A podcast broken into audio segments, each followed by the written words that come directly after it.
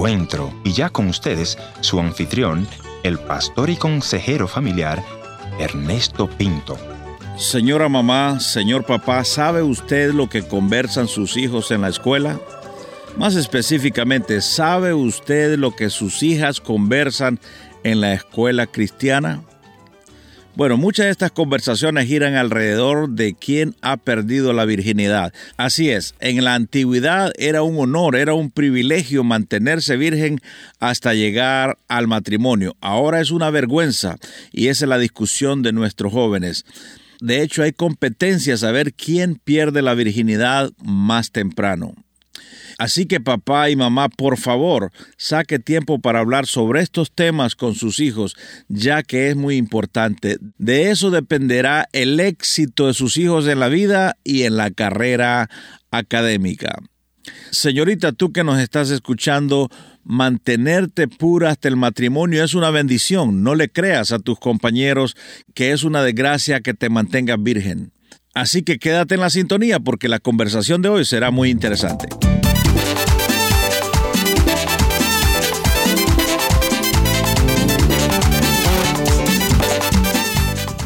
Historias que cambian el corazón. Bienvenido al encuentro de hoy. Yo soy tu amigo Ernesto Pinto y por 25 años hemos traído este programa hasta el corazón de tu hogar. Este año, como te repito, estamos celebrando nuestro 25 aniversario de proclamar el mensaje del amor de Dios y me gustaría escuchar lo que ha significado para ti este programa radial. Hoy conversaré con Tatiana, quien nos cuenta las dificultades que atraviesan nuestros adolescentes en las escuelas.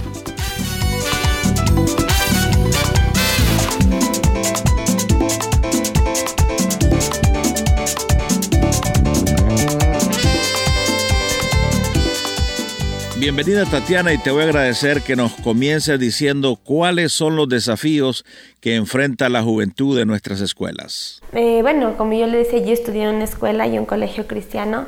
A pesar de eso, yo creo que no estamos eh, salvos, o sea, de que, bueno, estamos en un colegio cristiano, no se hablan de ciertas cosas porque con el paso del tiempo yo creo que depende también de uno, ¿no? Y sí, en el colegio muchas veces se hablaba, yo tenía amigos que hablaban, si yo estuve con tal chica en tal barrio y tales cosas, entonces yo creo que esa no es que a uno le dice, mira, tú no estás teniendo nada con nadie, pero sí es como que uno dice... Mm". sí, es una presión. Exacto, en cierta manera sí, porque uno dice, ¿y ahora yo qué, de qué les hablo? Si no tengo que compartirles a, a, mis amigos. O sea que la conversación en el grupo era cuándo perdiste la virginidad, con, quién, tener relaciones. Wow, interesante. Sí. Aún en el colegio cristiano. Sí. Y yo no tengo nada que compartir, decíamos. bueno, pues es que yo creía.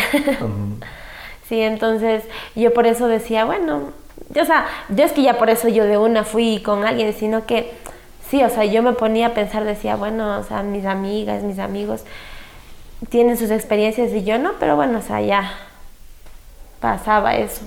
Pero en cierta manera sí era como que yo a veces decía, wow, o sea, creo que me estoy quedando...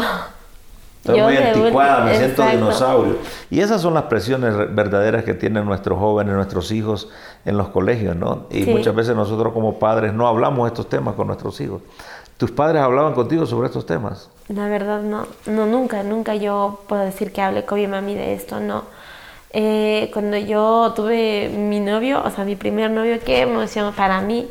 Ahí creo que fue la primera vez que hablé con mi mami, pero jamás hablamos de que ten cuidado porque pasa esto. ¿Nunca tu madre te dijo nada, ten cuidado si esto puede suceder? No, no. ¿Y tu padre? Tampoco, tampoco él no, porque él casi no pasaba mucho tiempo. O sea, él trabajaba en la mañana y regresaba en la tarde.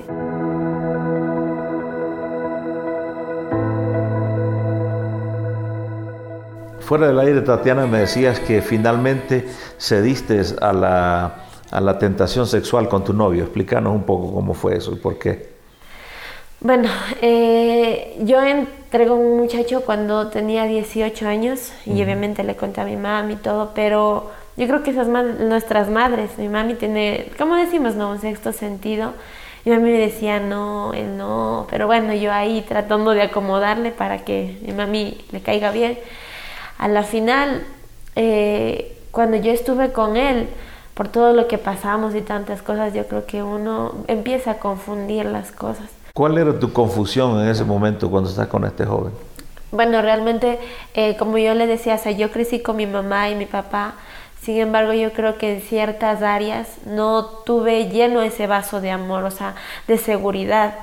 De decir, no, o sea, yo tengo que esperar al hombre que va a ser mi esposo, sé que Dios tiene un hombre para mí, sino que como Él me dijo, yo te voy a cuidar, yo te voy a amar, conmigo no vas a sufrir. Entonces yo creí eso.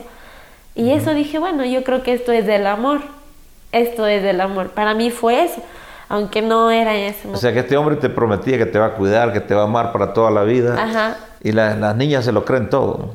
Claro, uno yo creo que uno es más emocional, ¿no? Entonces está, ay, este sí me promete tantas cosas, entonces yo creo que sí, este es el que, el que me va a cuidar. ¿Y qué pasó? Eh, después de que ya caímos los dos, obviamente, eh, hubo algo en mí que, que, sí me dolió, sí me dolió, porque sí es duro cuando tú, más yo creo que cuando tú sabes de Dios, sí, yo creo que cuando alguien no sabe, esa, es su vida normal, ¿no? Pero yo sabía y en cierta parte a mí sí me confrontó mucho porque yo sentí que le fallé a Dios, que me fallé a mí misma, que fallé a mis padres. Eso fue algo muy fuerte para mí. Entonces, y después pasó un tiempo y terminamos. Entonces no fue como como al principio nos pintamos las cosas. ¿Cómo te sentiste cuando te dice ya no te quiero, ya me voy?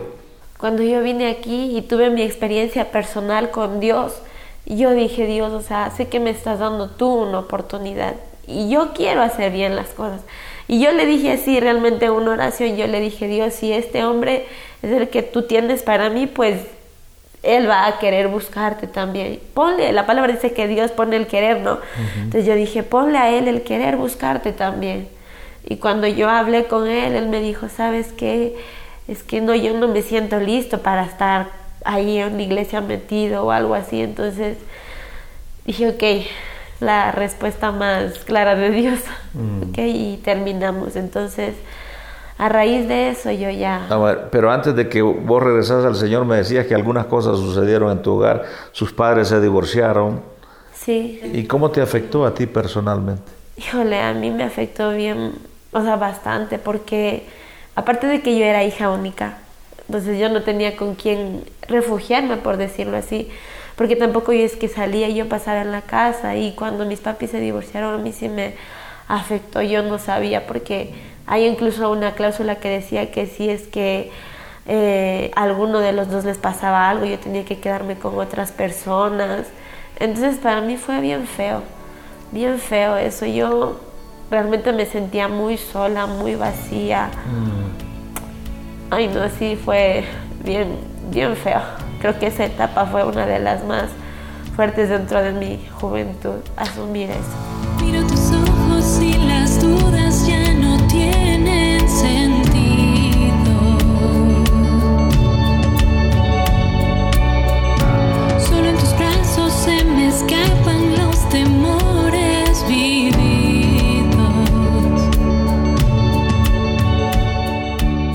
En el segmento inicial tú mencionabas eh, que creciste como hija única hasta los 22 años y que luego tienes un hermanito.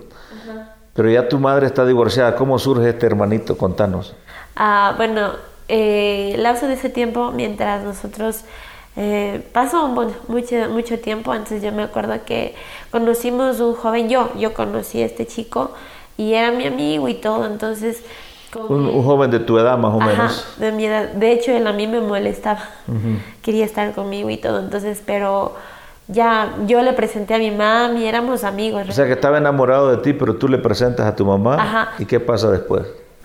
Después de eso, eh, ya, yo ya perdí como que contacto con él. O sea, no, no era mucho, muy íntima la, nuestra amistad y todo eso, porque él era un joven que tenía problemas de drogas, tenía problemas de drogas, entonces cuando yo me empecé a alejar un poco de, él, eh, mi mami se empezó a pegar más a él, empezó a ser más amiga de él, claro, ya no estaba casada con mi papi y todo, pero empezó a ser más amiga de él y todo.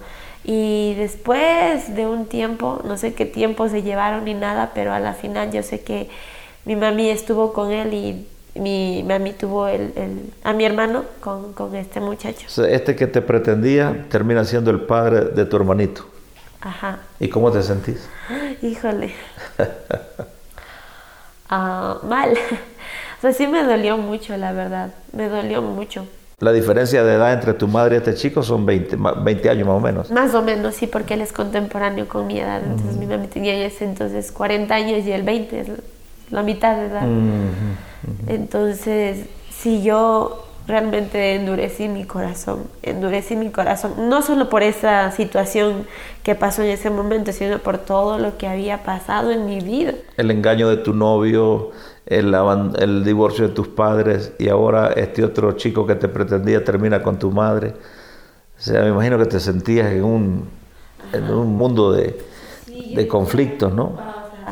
Para mí fue bien fuerte, pero a pesar de eso yo decía, ok, ya, la vida sigue. A veces uno dice así, no, la vida sigue y no pasa nada, pero realmente pasa mucho porque se nos daña el corazón, se nos daña el corazón. Entonces cuando yo empecé, y me decía, vamos a la iglesia, y yo como que ya no, no quería, a pesar que de niña yo amaba ir a la iglesia.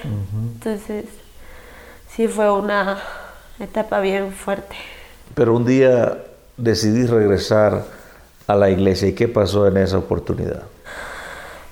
bueno, cuando regresé aquí a la iglesia recuerdo que el primer día que vine, o sea, me molestaba todo, las canciones me molestaba, estaba parada, yo me acuerdo tan clarito, estaba parada así y, ya cuando se acabó el culto se acercó la pastora Normita que, que se acercó y me abrazó y en ese abrazo yo sentí algo, algo especial que, o sea, algo dentro de mí se rompió, esa dureza, ese todo. Y lo único que, que yo decía es, le decía, mami, mami, ¿quién es esta señora? O sea, ¿por qué me está abrazando esta señora?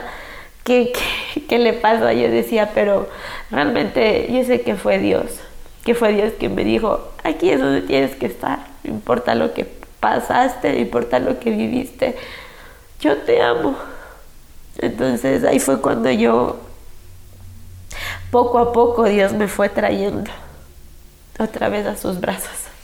¿Cómo te sentiste en tu corazón después de ese abrazo oh. y sentir que Dios te amaba?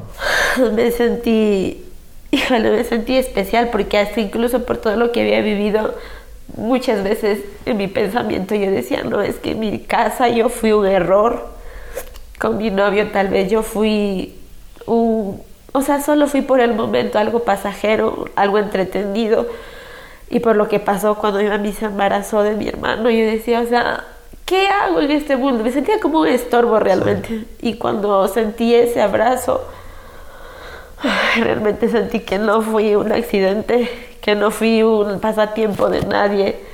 Sentías que Dios te restauraba totalmente. Ajá. Te sentías amada. Sí.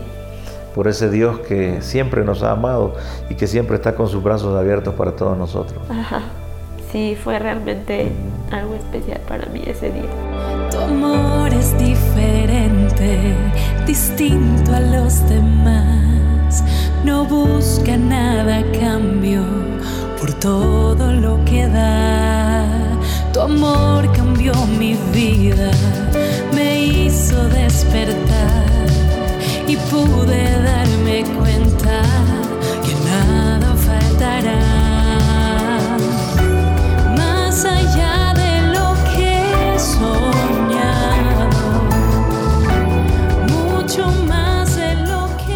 Gracias por haber sido parte del encuentro de hoy. Le voy a agradecer que me escriba a info@encuentro.ca. También puede visitarme a nuestra página en el www.encuentro.ca. Será hasta nuestro próximo encuentro. Soy tu amigo Ernesto Pinto recordándote que Dios te ama y yo también.